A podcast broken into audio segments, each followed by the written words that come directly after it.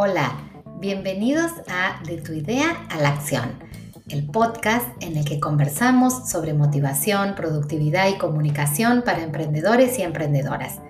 Te invito a compartir estos minutos de audio y también a que sigas mi cuenta en Instagram Aleschiaboni CBA para acceder a más contenidos. Hoy hablamos de ideas para potenciar tu propuesta de valor. La propuesta de valor es el diferencial que vas a marcar con tu producto o tu servicio en el mercado. Con una propuesta de valor sólida también te vas a diferenciar de tus competidores. ¿Qué sucede cuando iniciamos un emprendimiento? No todos se detienen a pensar en lo importante que es tener en claro cuál es ese diferencial y rápidamente salimos a la cancha y hacemos, pero sin encontrar eso distintivo que nos ayudará a ser más efectivos en nuestro negocio. Si aún no te pusiste a pensar en qué necesitas para tener una propuesta de valor, o si necesitas tener una propuesta de valor porque antes no lo habías pensado, te voy a dar cuatro beneficios que implica contar con una.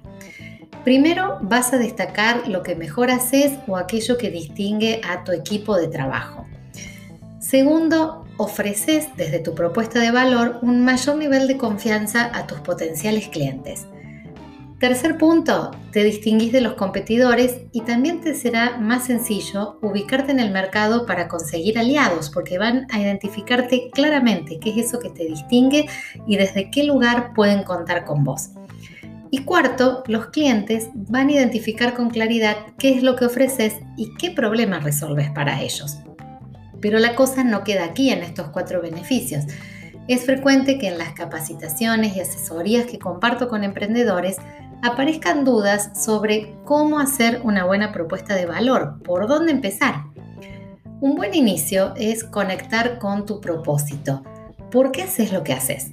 ¿Para quiénes haces esto?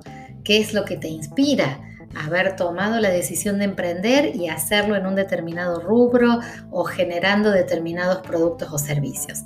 Seguramente en la respuesta a estas preguntas aparece la punta de tu propuesta de valor.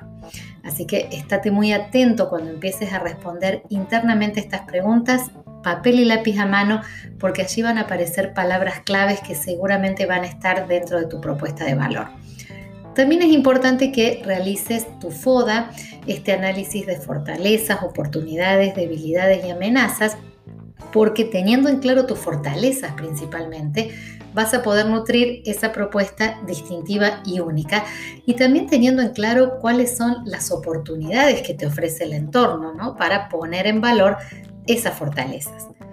Otra clave para la propuesta de valor es que tenés que poder expresarla de manera muy sencilla debe ser fácil de entender, sin tecnicismos o con cuestiones que solamente entienden las personas de tu rubro. Que sea simple en su expresión. Debe comunicar claramente qué solución obtiene el cliente al confiar en vos, en comprar tus productos o al contratarte y debe puntualizar cuál es tu método especial, lo que haces mejor que la competencia, eso que es tu sello personal. Hay muchas posibilidades para anclar tu propuesta de valor.